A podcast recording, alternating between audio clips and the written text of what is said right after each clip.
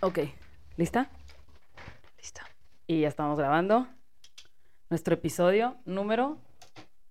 Ay, Hace mucho no grabamos que ya no sabemos en cuál vamos. en el pasado no pas- nos pasó lo mismo. Estas pausas no han ayudado. Estas pausas no nos Creo han que es el ayudado. cuarto de la temporada 2. De la temporada 2. una disculpa una vez más. Hemos estado muy ocupadas. eh. Hemos me suena manada. Esta vez sí no fue mi culpa. Esta vez tengo que aceptar que fue mi culpa. Sí. Este, he tenido muchos ahí proyectos en el trabajo y cosas y pues ha estado apresurado. Lo cual es bueno. Ah, claro, sí, Sí. es bueno. Esto es un hobby. Entonces, eh, no me estén exigiendo muchas cosas, por favor. No, no se preocupen, pero Ya estamos de regreso otra ya estamos de regreso, sí. Siento que ya pasó este pico de trabajo que tenías, entonces ya podemos. Quisiera decirte que sí. Pero, bueno, No, hay pero que- sí, ya, todo va fluyendo. Sí. Pero bueno, el tema de hoy. Hay que hablar del elefante en el. Ah, sí, Melissa no tiene voz el día de hoy. Ayer se fue a una boda y estuvo cantando todo. Pero no siento que fue eso, fue siento que fue un co- al concierto de las Hash. Ah, bueno, primero fue al concierto de las Hash y ya iba sin voz. Y luego todavía se fue a una boda en donde cantaron. Entonces, pues, Que qué padre concierto el de las Hash. sí, ¿verdad? Luli me dijo que estaba muy padre y yo, pues Sí. bueno, sé que me sé todas las canciones, Sí. pero lo viví, lo sentí. La verdad es, es- es uno de los conciertos que, que yo insisto, o sea, si es de las personas que, claro, que te gustan, pues vale la pena ir. Hmm. Porque, pues, son como muy de la, de nuestra época. Sí, o son sea, canciones que pasaban en la radio cuando te dejaban en la escuela o así. sí. Sí. Y las nuevas también son buenas. Las nuevas, fíjate que no he escuchado su nuevo álbum, pero pues me imagino que han de estar buenas. Te dan ganas como que de tener a quien dedicárselas.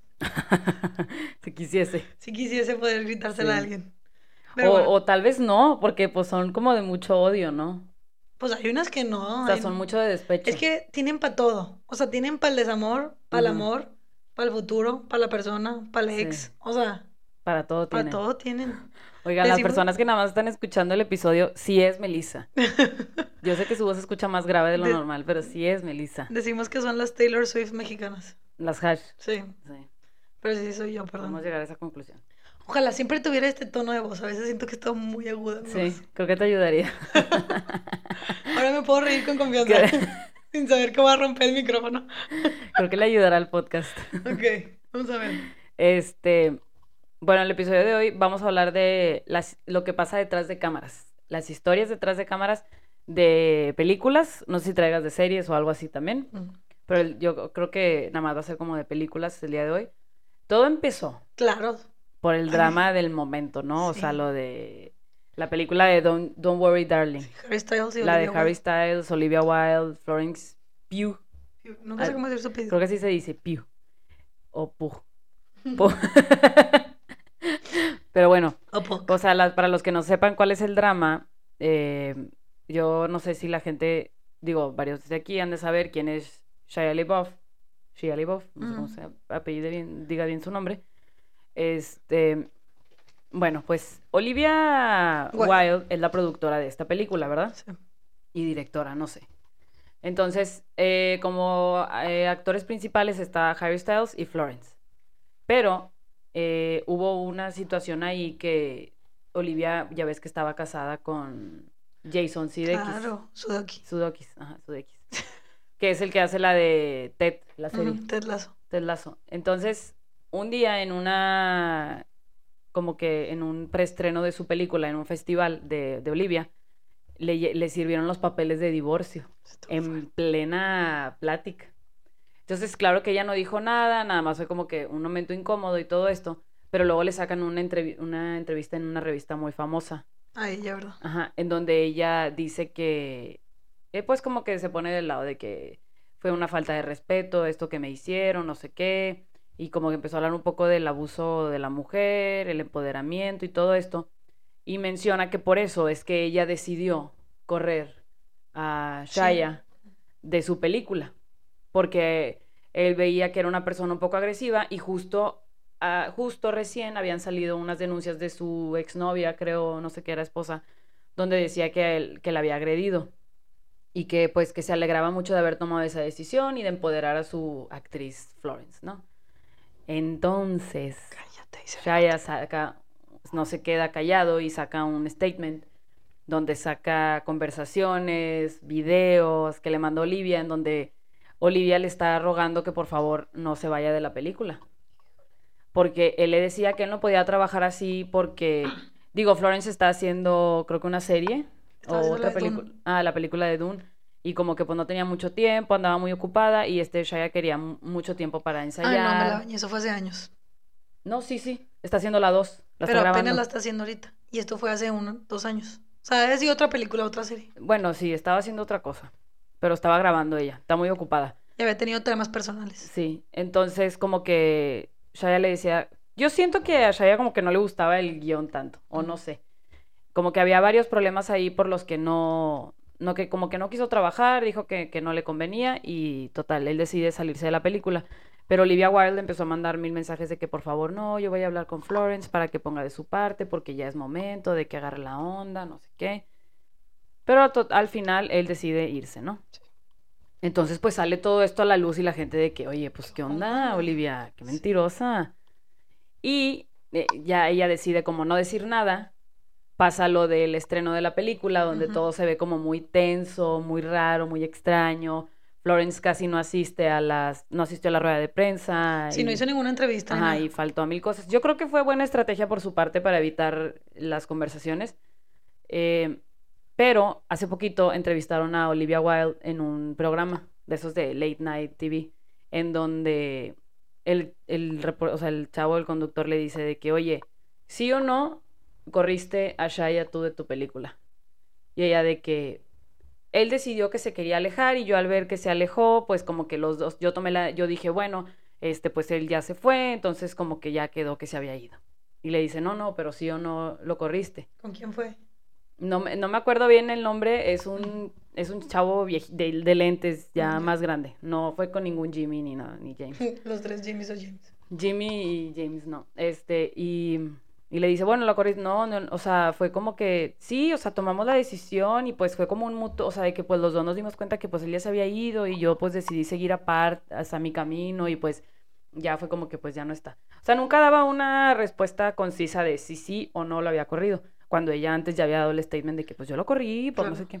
Pero luego se fue por la tangente de que si hubiera sido un director hombre el que hubiera tomado estas decisiones, No era. no le hubieran preguntado nada. Que sí, o sea, obviamente también te vas por ese lado y le dices, ok, tienes razón. No hubieran preguntado esto, no hubieran ni cuestionado. Pero, ¿por qué te, por qué te fuiste por el lado de las mentiras? O sea, si tú sola decidiste sacar ese statement, ella sola fue la que se puso, expuso al decir de que como estamos en el empoderamiento de la mujer, por eso yo decidí. Pues por eso la gente te va a cuestionar porque tú sacaste el statement, o sea, Sí, sí, sí. ¿Sabes? Tú sacaste el tema sí. al aire. O sea, no, no fue como que alguien, Asumió. alguien asumió o alguien decidió preguntarle. Yo creo que lo único que se hablaba de la película era mucho de que, pues, la relación de ella con, con Harry. O sea, que, Que ahí se enamoraron. que ahí se enamoraron. Y que, bueno, haz cuenta que los mensajes de Shia, ella- cuando dijo como, no, no es cierto, de que tengo mi prueba, Ajá. él sacó mensajes de conversaciones que tenía con Florence. Ah, ok. Entonces era como de que, de que, oye, no, pues no voy a, de que no voy a poder ir a esto porque me pasó esto familiar y de que voy a tener que ir un día más, no sé qué. Sí. Pero de que si quieres podemos tener una llamada, la platicamos, o sea, como que él mandó de que Florence y yo estábamos Sí. en acuerdos de que si ella no estaba era por algo y de que... O sea, que no le echara la culpa a Florence. Ajá. O de que, o sea, que su relación era buena y que ella lo estaba intentando y él también lo estaba intentando de que sí, yo sí fui, aquí estoy, no sé qué. De que cuando quieras podemos tener una plática. Sí. O sea, como que sí fue de que está raro. No, y, y definitivamente me imagino que en el mundo de la actuación es como en el mundo, o sea, de que eh, simplemente era un papel que no se le acomodó. Claro. O sea, y ya, bye. Después salieron más temas de él y todo esto que, que yo, o sea, sí me voy mucho por el lado de que, que tanto a veces hay que separar el, el arte de las personas de su, ¿Vida de personal? su vida personal, o sea, de que, pues sí, o sea, él es un gran actor, ya después tuvo esos problemas, pero pues, no sé, o sea, Pero también es como, o sea, la, la parte de si sus problemas son de que súper fuertes es por como, porque voy a promover las cosas que hace él. sí, O sea, como por esa, es buen actor, sí es buen actor. pero al final, pues es mala persona. Pues, o sea, no sé si decir que sea mala persona. Ok, no sé qué hizo. Simplemente siento que tiene muchos problemas. O sea, Sí. Sí. Y luego como que cuando, cuando salió el video de Olivia que estaba hablando con, que le decía como, Sí. le decía Mr. Flow o Miss Flow o algo Miss así. Flow. Miss Flow. Entonces cuando fue lo de, lo de Cannes, la, la presentación Sí. de la película, todo el equipo de Florence traía camisas que decía Miss Flow. Y de Miss que el que la maquilla subió una foto que decía, ay, que Miss Flow.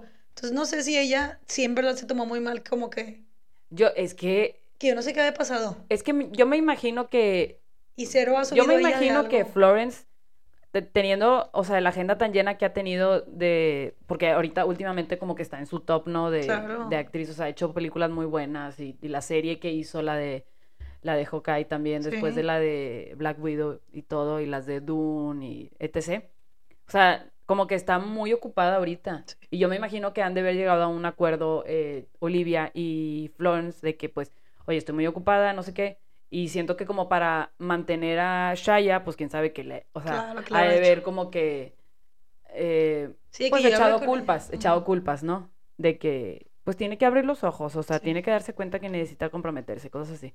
Entonces siento que por querer eh, mantener a alguien terminó afectando a su actriz principal. Claro. Pero Y que luego en la entrevista, que le, donde la reciente, la del Late Night Show, ella dice de que, que no, que, es- que, que, que no tienen problemas, o sea, que, Que están bien. que están bien. Pues yo obviamente me imagino que, Que sí. sí. Pero digo, luego también, o sea, como que, que tanto te dan ganas de ver la película. A mí no me dan ganas. No, a mí sí me da curiosidad de que no sé ni de qué se trata. O sea, no sé, no he visto ni el tráiler. O sea, tú sí eres de las personas que caen en el morbo del chisme. No, no, no. En verdad, pues es Florence, es buena actriz. Sí, yo sé Quiero que es ver buena qué hace. actriz. Pero, o sea, a mí me... Olivia Wilde, lo sea lo que sea, es buena directora. Sí, sí. Tiene una muy buena película que se llama Booksmart, que yo creo que sí es mi top chick flicks. Bueno, no es chick flicks, es como película de de cuando estás como saliendo de la juventud, ¿cómo se llama? Como sí, de que Sí, sí, adolescencia sí. y así, Ah, out- de que coming out age esas películas. Haciéndote adulta. Ajá, y está muy buena. Entonces por eso sí me dan ganas de verla. Este, quién sabe. No, ah, o sea, no sé por qué no me dan ganas. Pero bueno, ¿quieres empezar tú con las anécdotas? ¿Tú de qué lado estás? Pues yo no estoy del lado de nadie. O sea, yo siento que son asuntos, yo siento que son asuntos de trabajo que no debieron de haber salido al aire. Es que yo no quiero hablar el tema, porque luego también ¿Qué? en Cannes, o sea, Olivia y Harris ni siquiera se voltearon a ver. Pero yo siento que fue toda una estrategia. Claro, y sigan siendo novios. Es que fue una estrategia porque pues los le sirvieron los papeles de divorcio, ahorita de estar como que en juicio y Ah. así. Y luego ya ves todo lo que, por ejemplo, cuando fue lo de Johnny Depp y Amber de que pues sacaban Claro. muchas fotos de alfombras rojas y de que puede ser como que sí, ¿cómo nos vas a decir que no le ponías el cuerno a tu esposo? Sí, mira sí, cómo sí. estás, ¿sabes? Ya. O sea, siento que todo en verdad está muy bien manejado. Eh, pero no, o sea, no sé. Mira, ni soy fan de Harry, o sea, yo, mis respetos a Harry, ya eh, lo he dicho mil veces aquí, se me hace que está sobrevalorado. Este, creo que tal vez debería de ver la película si es buen actor, pero no me dan ganas de verla. Ya sé Por- quién no me va a acompañar al cine. Por Florence sí, pero la verdad es que no sé. O sea, no sé por... Tal vez me estoy equivocando y es muy buena película. Tal vez. Pero bueno. ¿Quieres que, que siga con mis historias yo? No, ¿Detrás de sigo yo. Bueno, si quieres, nada más pégate un poquito más el micrófono. Ok. Este, y dícese que no puedo abrir mi Word. Tengo dos que están como medio seguiditas. Ok, dale. Y la primera tiene que ver con temas de producción, como de que drama de producción. Ajá. Todos sabemos la famosísima película de Toy Story 2. Toy Story, ¿verdad? Sí, la del pollo. Sí. La, Soy el pollo. ¡Popo rico! Pues estas fueron las primeras como películas animadas que fue como, o sea, fue el boom. Ujú. Mi mamá nos, nos platica que cuando, cuando salió Toy Story de que los Boy Lightyear están terminados Sí, y pasó todo. como en la película, que se acababan. Pero la película 2 casi tienen que volverla a hacer toda por completa. ¿Por? Porque en 1999, este, alguien como que picó accidentalmente un comando que eliminó 90% de la película. Cállate. 90. Y entonces tú sabes cómo antes hacían las películas, Sí. a mano y así.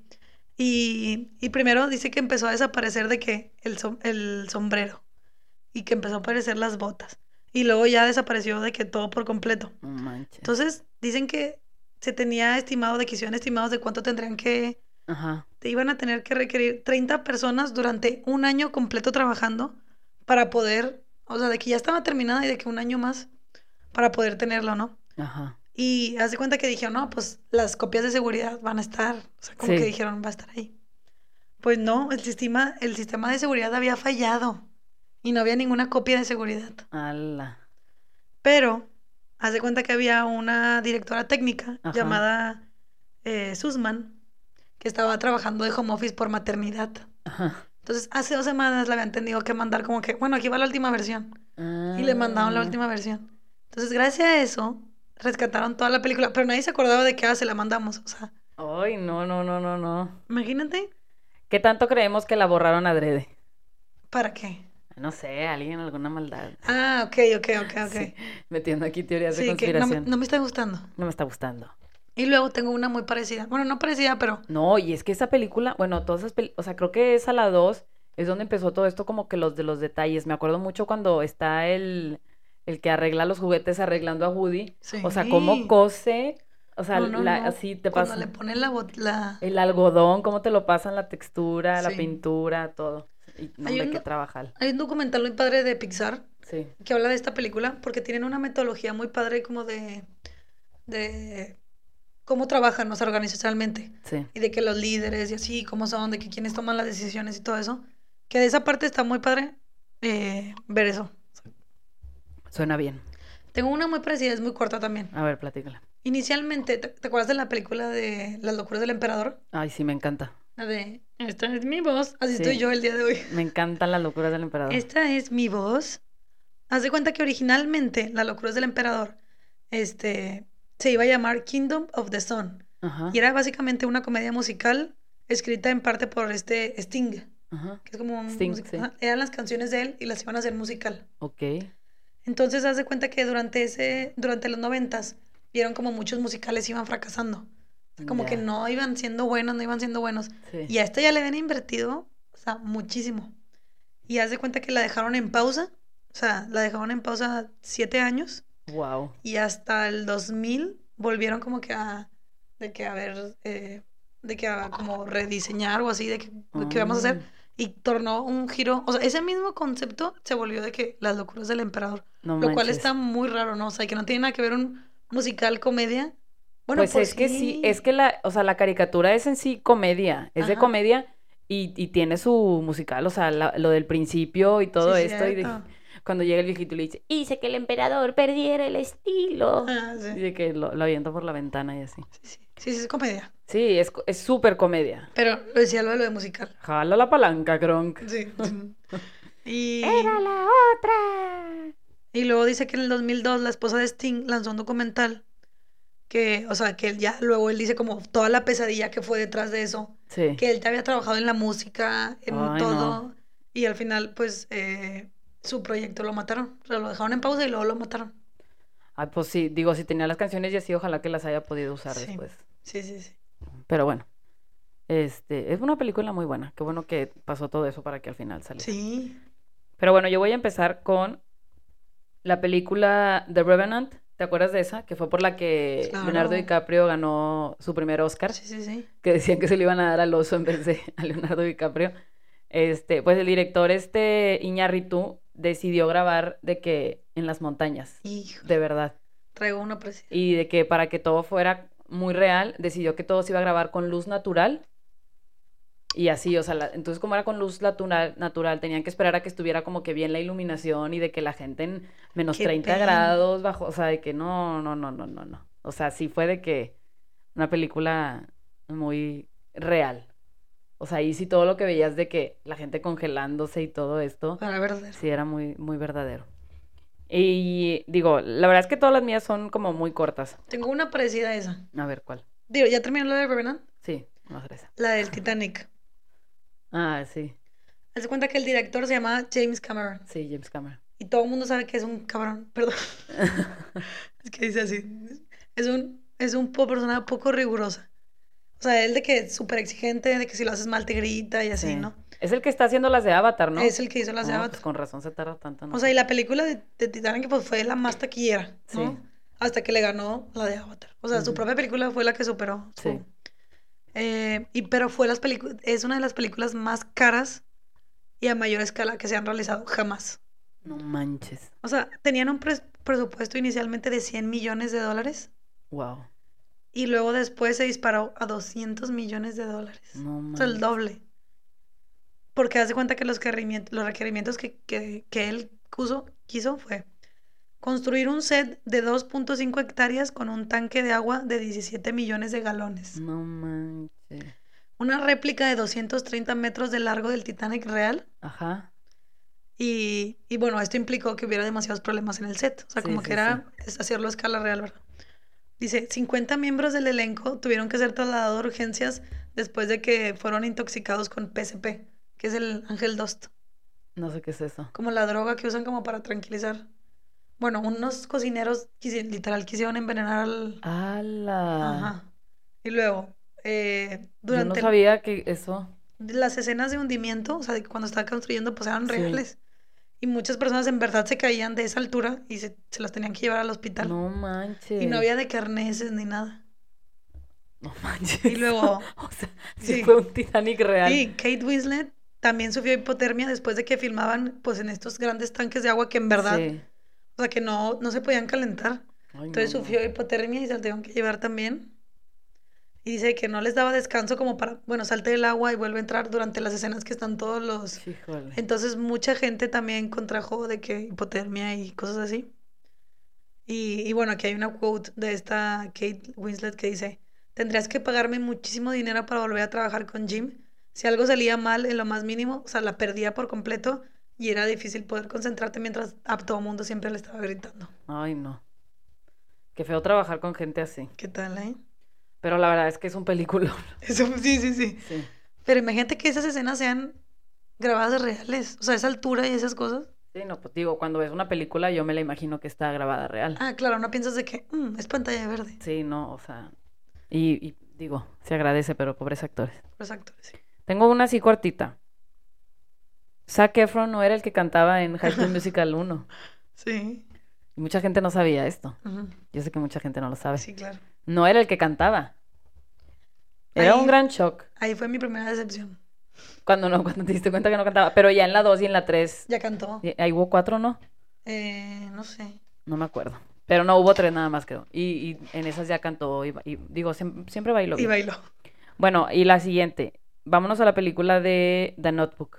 Diarios de una pasión. Mm. ¿Tú sabías que Ryan Gosling y Rachel McAdams no se llevaban bien? No, pues no que andaban. No. Cuando empezó la grabación no se llevaban muy bien. Tenían como que demasiados problemas. Y el... eh, o sea, Ryan Gosling quería que cambiaran a la actriz. No es cierto. No quería que fuera ella. Y el director lo que hizo fue encerrar a los dos en un cuarto para que resolvieran sus problemas. Y después de ahí ya, Anduvieron. o sea, anduvieron. Yo creía que ellos terminaban juntos. Sí, la verdad es que también es de una de las películas más bonitas. Sí, Tiene una historia muy buena. Este, ¿tú tienes otra? Tengo otra que tiene más como que drama. A ver. Esta película no ha salido. No sé si ya salió, pero no la hemos visto. Se llama La muerte en el Nilo, que es Death on the Nile. Y haz de cuenta que es una adaptación de literal la película esta. Pero haz de cuenta que te voy. Cada, o sea, hay cuatro como actores principales. Cada de los actores ha tenido algo de drama en pasar. Ujú. Voy a empezar por Armie Hammer. ¿Cómo? A- Armie Hammer. No sé quién es. ¿Cómo? Bueno. Bueno, la película supuestamente salía en el 2022, pero no ha salido. Ok, ok, O no sé si ya salió, pero es tipo súper reciente. Porque ha tenido problemas o qué. Ajá, entonces haz de cuenta que claro que vas a ver quién es.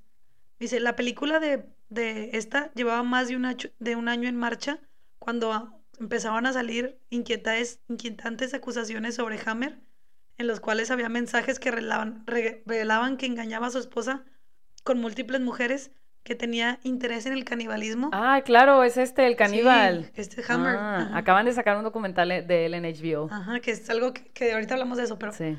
eh, que, por- que con frecuencia tipo, empujaba a las mujeres a lo que más, a fuera de, o sea, que ya no era como consensuado. Ajá. Eh, tenía varias agresiones de, de- acusaciones de agresión, incluso denuncias de, de violación.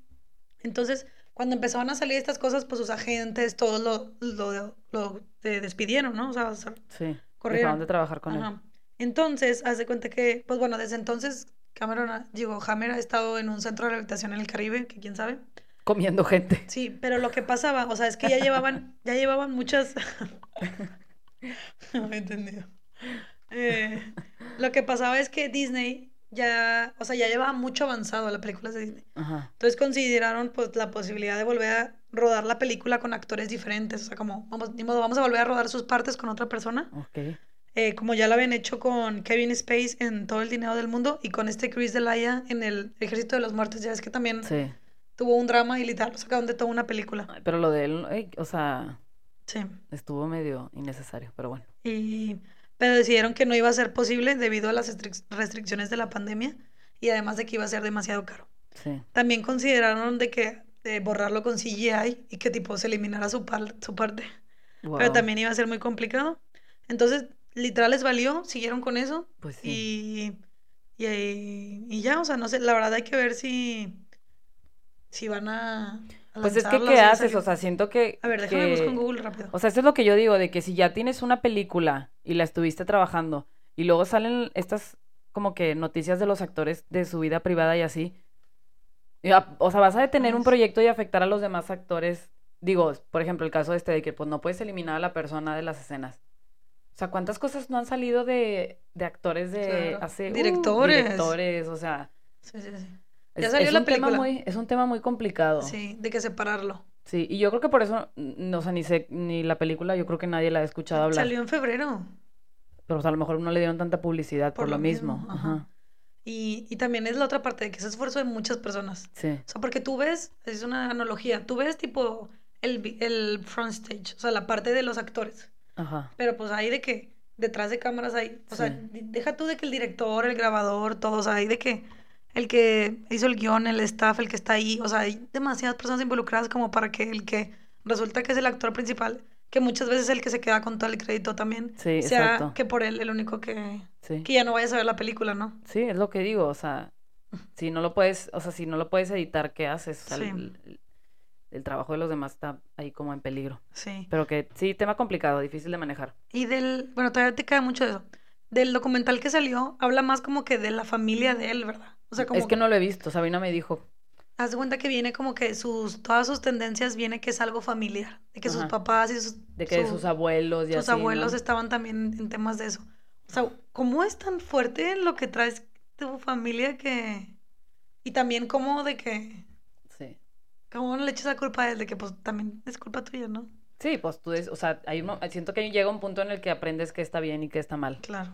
Ajá. Y luego también estaban los actores, esta Leticia Wright y Russell Byrne, Ajá. que hace cuenta que cuando estaba todo lo del COVID, él empezaron, empezaron a difundir información de que el COVID era falso. Ah, ya. O sea, los actores que tienen ahí en la película simplemente No, ajá. no. Y luego haz de cuenta que, o sea, pero está bien, o sea, yo no entiendo de que estás trabajando en una película que tiene mil restricciones por el COVID y todavía vas a Twitter y de que todo es falso, de que, entonces, ¿por qué? De que, o sea, ¿sabes Pues cómo? por, a lo mejor por lo mismo de que para qué ponen entonces estas restricciones si, Mm, si es falso. Y luego después también está Gal Gadot, Ga- ¿También está ahí en la película? ajá, que como que tiene muchas críticas por la parte de su posicionamiento a Israel, o sea, obviamente es como un tema ahí más de, más Sí. fuerte. Y también tu- tuvo mucha crítica por cuando salió el video de, el de Ajá, sí, el de Imagine. Sí, de que Pobrecita. todos en sus mansiones de que, Imagine, de que güey, ser loca. Ah, y luego también porque va, vas, eh, seleccionó, o sea, fue seleccionada para interpretar a Cleopatra en la próxima película, entonces como que también hay medio drama ahí por algo. Pero pues es, es de ahí. O sea, es de, de por ahí. Me costó mil contar esta historia. Ya sé. O sea, yo digo, pues tiene las facciones y todo. Yo creo que mal más bien, pues, Es un tema de como Cleopatra, ¿no? O sea, como cómo está, o sea, la historia de ella, ¿no? pues sí. Pero quién sabe la verdadera historia de Cleopatra. Pero bueno, yo tengo unas em, sobre la película del exorcismo de Emily Rose. Uh. Eh, se habla, yo ya había escuchado algo hablar de la actriz que lo interpretó. Dice que la actriz que dio vida a Emily, ¿Cómo se eh? Jennifer Carpenter, tardó varios meses en recuperarse del rodaje y volver a su vida normal. Jennifer contaba que durante la grabación de la cinta, la radio de su cuarto se encendió, se encendía varias veces a las 3 de la mañana, que la decía que pues Claro. es la hora clave en la película, ¿no? Que es cuando pasa todo esto, todo lo malo. Según en la página de internet eh, Complex, se escuchaba la canción de Pearl Jam Alive. Ah, esa La película. parte en la que dice I'm, I'm still alive, algo así dice. En español, yo todavía vivo una y otra vez. O sea que se repetía y se repetía y se repetía. No, hombre, qué miedo. Yo no sé qué hubiera hecho.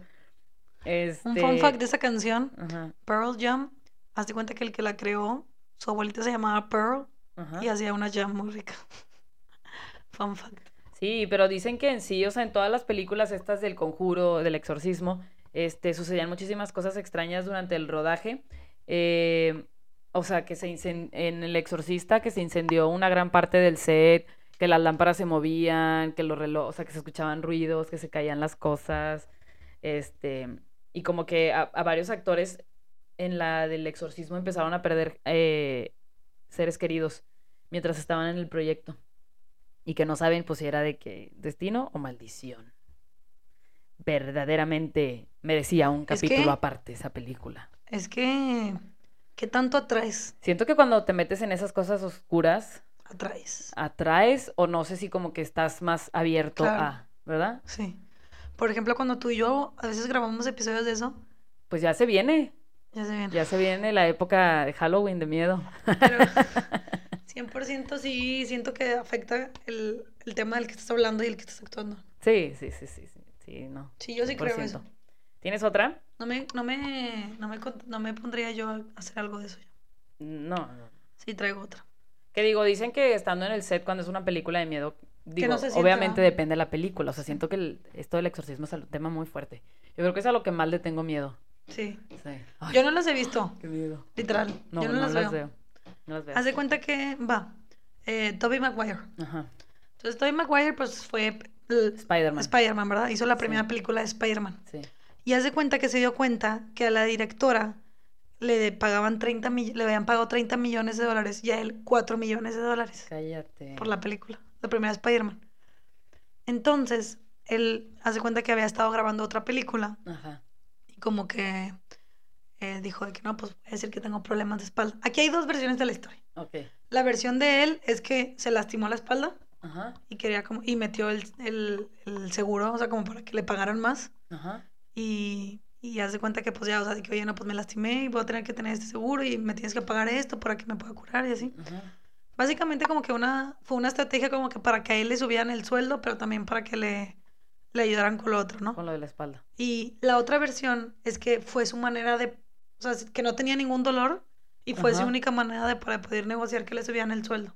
Pero no entiendo, fue una, fueron una de las más grandes películas. Y, pero fue la, la uno nada más. Ah, nada más en la 1. En la primera pasó eso. Sí. Y haz de cuenta que después, o sea, hay una versión que dice de que los de los de Sony dijeron de que no te va a pagar nada, de que, de que, ok, de que ya no puedes actuar, te vamos a sustituir con este Jake Gil, Gil- Ajá, sí, sí, sí. Jake Gilligan, Ajá, sí. ajá, que de El que de te la- vamos a sustituir con él. Ya lo habían buscado, ya lo habían Sí. contratado, ya, o sea, y que en ese momento era novio, novia, novio de la actriz esta La que sale en la la que película. sale en la película. De Kristen esta- Dustin, algo Kristen así. era novia de ella. Entonces, haz de cuenta que por eso fue como, ah, súper bien, pues contratamos el reemplazo con este y, y ya. Entonces, haz de cuenta que ya en el después, pues, mm, Fue muy exitoso, ya no lo pudieron cambiar, ¿o qué? eh, Kristen Dunst, sí, en ese momento estaba,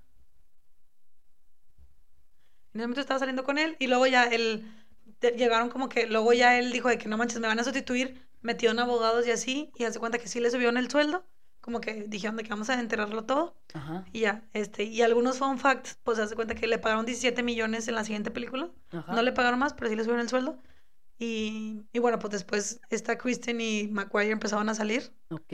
O sea, le bajó al novio, le bajó a la novia, le, no le dieron el papel. Ajá. Pero luego también este Jake vuelve en las de Spider-Man en estas nuevas con Tommy Sí, pero sale de con malo. Tom Holland, ajá. Ajá. Pero sale también, qué chistoso, ¿no? Sí. Y después, ya ves, pues todo esto fue un tema de que le dolía la espalda. Entonces, spoiler, y si, y no sé, creo que es spoiler porque ya salió Mil hace la película, pero en este Spider-Man, pues salen los Sí, tres Spider-Man, ¿verdad?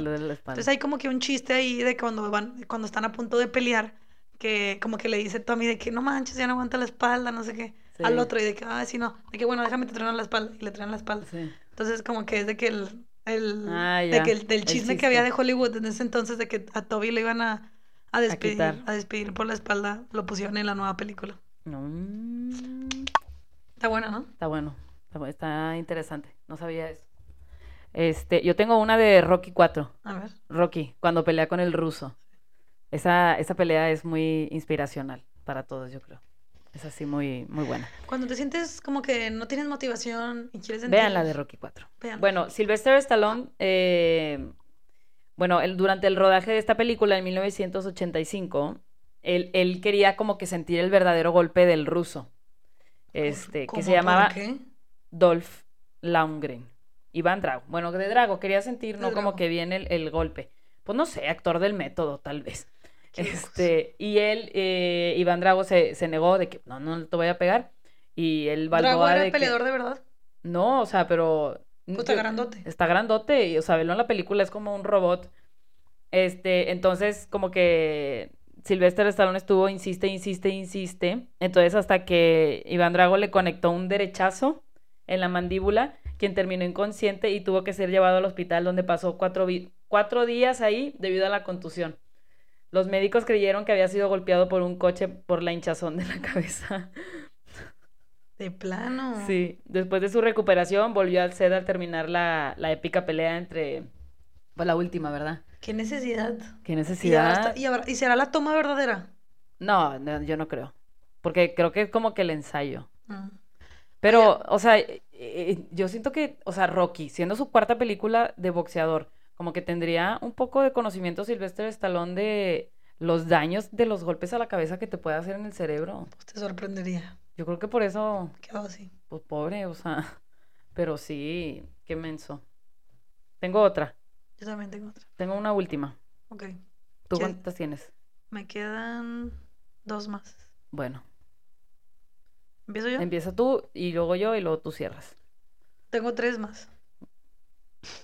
Pero qué tan, qué tan... El mago de Oz. A ver, el mago de Oz. ¿Tú, lo- traes? Creo que esa la leí, pero no, no la puse. ¿No? No. Pues haz de cuenta que todos sabemos la famosa película del mago de Oz, ¿verdad? Ajá. Entonces haz de cuenta que eh, hay varias como que historias de que es súper bonita película y así, pero es también muy famosa por todo el drama que había detrás. Sí. ¿Por qué pasó? Porque literal era una película de terror detrás de cámaras.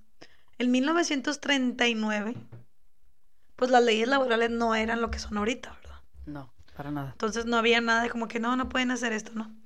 Entonces, pues hubo varios incidentes. Por ejemplo, el primero, Bodhi Ebsen, quien interpretaba al hombre de hojalata, que ya Ajá. ves que son el hojalata, el león y El, de paja. el paja.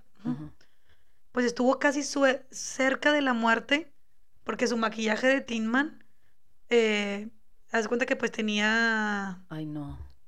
¿cómo se llama? Aluminio, pues era aluminio. Entonces, de tanto que lo pintaban literal una noche en su, en su cuarto, en su casa, tuvo que ser trasladado al hospital de emergencia porque dejó de respirar por, la, por una intoxicación de O aluminio. sea, se envenenó. Se envenenó y estuvo dos semanas en cuidados intensivos. No manches. Y luego peligroso. después fue sustituido por otro. Ah, La mitad de la película es otro. Y luego dice, Margaret Hamilton, quien interpretaba a la malvada bruja del oeste, literalmente se incendió este, todo, o sea, sufrió de que quemaduras en la cara, en el cuerpo, en todo, porque un efecto de truco de efectos eh, salió ajá, mal. Sí.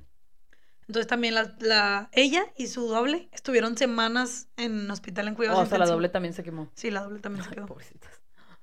Y luego está la actriz, pues Judy Garland, ¿verdad? Ajá, sí. que es todo un tema y que hay una Todo un película que la pueden ver en Netflix. Súper explotada. Pues haz de cuenta que ella estaba bien chiquita. Sí. Eh, ¿Cuántos años tenía cuando...? No sé, pero ella, ella sí tenía algo de explotación infantil. O de sea, que- trabajaba demasiado desde muy chiquita y como que, no sé. Sí, o sea, estaba súper chiquita y, de- y recibía inyecciones de adrenalina Ajá. para mantenerla despiertas y luego fármacos como para poder que pudiera dormir en la noche.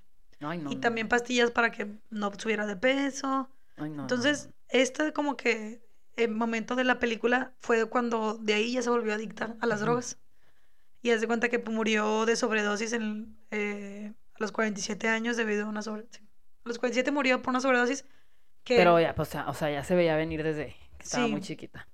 Y luego también está... em, Sí, o sea, muchas cosas de que la nieve que utilizaban en la película, pues tenía de que amaniato que provocaba cáncer y se alojaba directamente a la cara de los actores. No manches. Entonces, pues sí, o sea, todo súper mal. todo súper Todo mal la para que se murieran. literal. Ay, no, no, no. Entonces, sí, a la próxima vez que vean la de Mago de Oz, acuérdense de esto. Mm, ay, la verdad es que nunca se me ha antojado verla. Sí, no tan fuerte. Se me hace medio creepy. Este, bueno, el, yo tengo una sobre la película El Cuervo. Uh, es buena. Sí.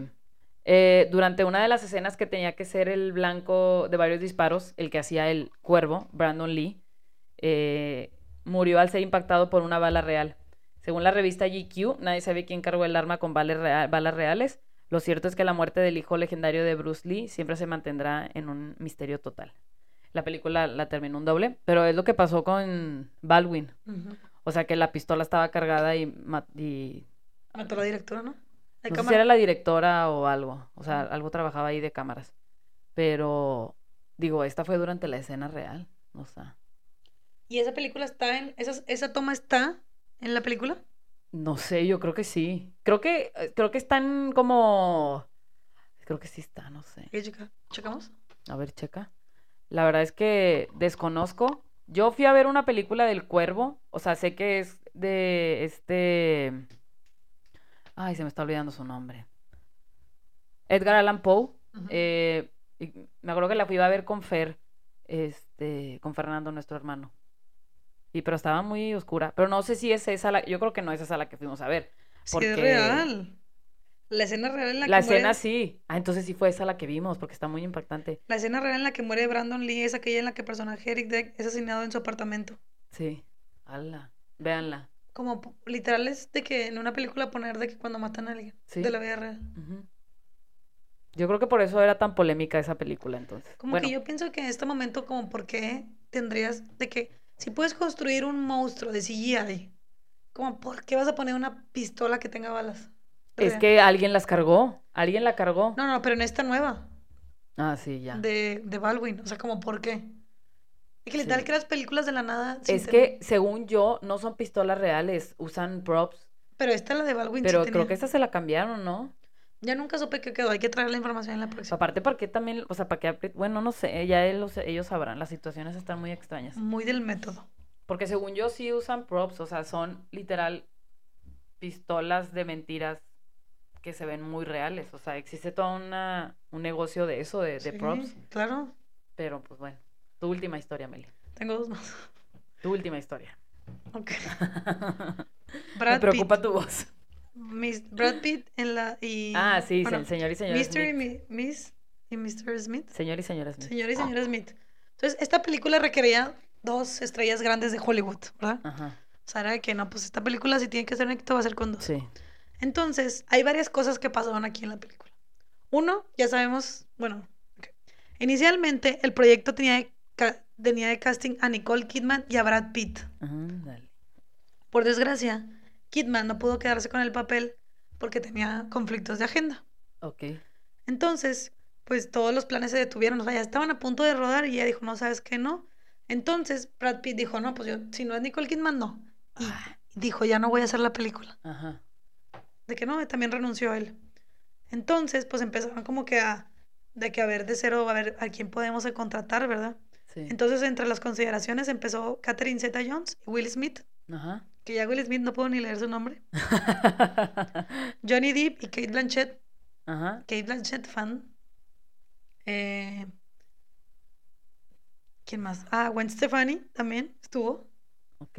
Pero bueno, después la película, pues al que seleccionaron, pues fue a Angelina Jolie. Ajá. Entonces cuando Brad Pitt escuchó que la actriz era Angelina Jolie, dijo, no, yo vuelvo a la película. Ah, Y ya. volvió a la película. Qué raro. En ese entonces Brad Pitt estaba casado con Jennifer Aniston. Ah. Entonces, vamos a decir varias cosas que pasaron durante esta película. Ok. Jolie era madre soltera porque se acababa de divorciar. Ajá. Entonces estaba cuidando a su hijito que es es adoptado Ajá. cuando mientras estaba haciendo esta película, ¿verdad? Dice Jolie que su, su personaje está inspirado en sus en sus eh, en sus matrimonios fallidos, o sea, como que toda esta personalidad de que Ok. tenía que esconder las cosas y de que era muy fría y de que, Sí. o sea, como que todo eso era basado en la vida real, Ajá. así de ser cerrada y distante. Dice que los, o sea, ya ves que la persona esta que es como espía tiene una fascinación por los cuchillos. Sí. Bueno, eso es real. Angelina Jolie tiene como conexiones, colecciones y de, de cuchillos. Entonces como que fue algo, algo que ella agregó Johnny al Depp. papel. Sí, literal. Eh, y haz de cuenta, pues bueno, el tema es que en el verano del 2004, 2004 empezaron a haber algunos rumores de la relación de Angelina Jolie y Brad Pitt. Wow. Después, pues se divorció de Aniston, pero básicamente sí le puso el cuerno con Angelina Jolie. Sí, pues sí. Y ya estuvieron varios tiempo casados Angelina Jolie y... Y Brad Pitt. O sea, se enamoraron mientras rodaban la película. Sí. Otras cosas de estas películas es que, fun fact, se escribieron más de 40 finales para la película. Wow. Y Más de también- 40. Y ¿Qué- también ¿De qué que... tantas maneras puede terminar esa película? Literal de que viven felices por siempre. Y también que nunca han podido hacer una secuela porque nunca, o sea, como que hacer una secuela de unos espías que se terminan casando, como que, No. ¿qué tanto le puedes hacer de que viven felices, luego van a y misiones? luego siguen trabajando. O sea, no. Es como, sería como mini espías. Sí. O sea, Sí, sí, sí, exacto, mini espías, ajá. sí. De que luego sea, sus hijos, ah, y tal, de ahí siguen. Sí. Tengo otra que está muy cortita, ya déjame contar. Bueno, ok. ¿Te acuerdas de la película de de la Blancanieves que salía Kristen Stewart? Ah, sí, sí, sí. y haz de cuenta Blancanieves y el cazador, ¿no? Se Ajá, llaman. Sí, aquí está. Se llama The Hunter Winter's War, que fue en el Ajá. 2016. Sí, Y haz de cuenta que pues ella interpretó a Blancanieves, ¿verdad? sí. Pero luego, después, pues hicieron una secuela de la película. Ok, sí.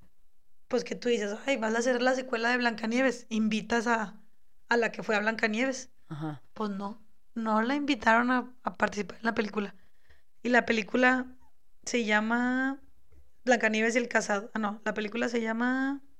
Ah, no, la película que sale Kristen se llama Blancanieves y el cazador, que salió en el Ajá. 2012. Sí. Y la secuela se llama El cazador, la guerra del invierno, que salió en el 2016. Pero esta solo se trata del cazador y de la bruja, ¿no? Ajá, y haz de cuenta que porque, ¿por qué fue esto? Porque haz de cuenta que salió, en ese momento Kristen andaba con Robert Pattinson, Ajá, de que los de Twilight. los de Twilight. Y entonces salieron unas fotografías de ella y el director de la película de Sí. Blancanieves que se llama Rupert Sanders besándose. O sea, básicamente le estaba poniendo, estaba poniendo el cuerno con el director a- al novio. Sí. Entonces, pues como que dijeron, no, mira, no queremos traer el drama a esta nueva película. Ah. Entonces, literal, no la invitaron. Y a ella ni Mm. siquiera le avisaron que se estaba haciendo una secuela. Válgame. Y después, mucho tiempo después, ella dijo de que, de que, sí, o sea, de que la industria está súper, de que súper mala, Sí, de sí, que sí. como un, como un escándalo de la vida personal me puede costar de que un trabajo, de que era, era muy joven, de que no sé realmente cómo sabía, de que qué estaba haciendo.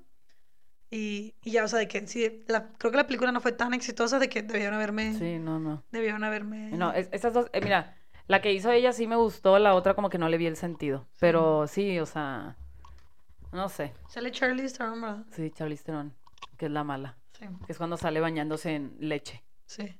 que sale así como Ah, pero no la vio. No, dije que sí la vi, Ah, pero que, o sea, X, como que. Sí. Pero sí, pobre, es lo que digo, o sea, como que ser, o sea, el, el ser ac- actriz y actor, pues obviamente te es- eres figura pública. Pero, por ejemplo, como Entonces, ella obviamente sí... tus problemas personales influyen más en tu trabajo a que si eres una persona que trabaja en una empresa y pues, no sé, le pusiste el cuerno a tu esposa, pues a nadie le importa, ¿sabes? Claro. Digo Pero a ellos sí, también- porque son figuras públicas. Totalmente. Sí. O sea, sí, pues sí. Pero sí, qué divertido es, bueno, el drama de las películas. A mí me gusta mucho, famosa. me gusta mucho el tema de las, de las películas, ¿eh? Sí. El detrás de cámaras. Sí, Siento, siempre digo esto en cada tema que vemos, pero me hubiera gustado estar más en las películas. sí. Creo que eh, cuando en- en- yo empecé a estudiar la carrera de comunicación era uno de los como temas que más me gustaba, el, o sea, la producción. Pero la verdad es que, no sé, es algo que te tiene que ap- apasionar demasiado y como que tienes que tener el ojo para... Sí, exacto. No era mi que- vocación. Pero Sí. está padre, que, o sea, qué padre la gente que hace eso. Ay, qué padre. Ay, qué padre la Sí, gente no. famosa Sí, qué padre. y sus dramas. Ya luego les tendremos más dramas de, de esos temas. Se logró el episodio. Se logró el episodio. Ahí sí, ahí sí escuchan a Melissa su voz. Batallaba mil con toda la historia. Pero Veía sí, el texto así y yo de que vamos a ver cómo lo puedo resumir. ya sé. Pero bueno, este, espero que les haya gustado mucho Sí. el, el episodio. Si Fueron llegaron hasta aquí. Fueron historias rápidas y cortas, pero creo que muy interesantes. Sí. Más de cómo empezó, o sea, de por qué elegimos el tema. Es un, digo, es, es puro drama. Que nos cuenten qué opinan y de qué lado están. O sea, es que siento que, Bueno, no nos cuenten. no sé. No, no queremos saber qué opinan. No, sí, cuéntenos qué opinan. Cuéntenos, queremos saber su opinión. Sí, sí, sí. Este, y pues nada, muchas gracias por escucharnos y nos vemos a la próxima. Sale. Bye.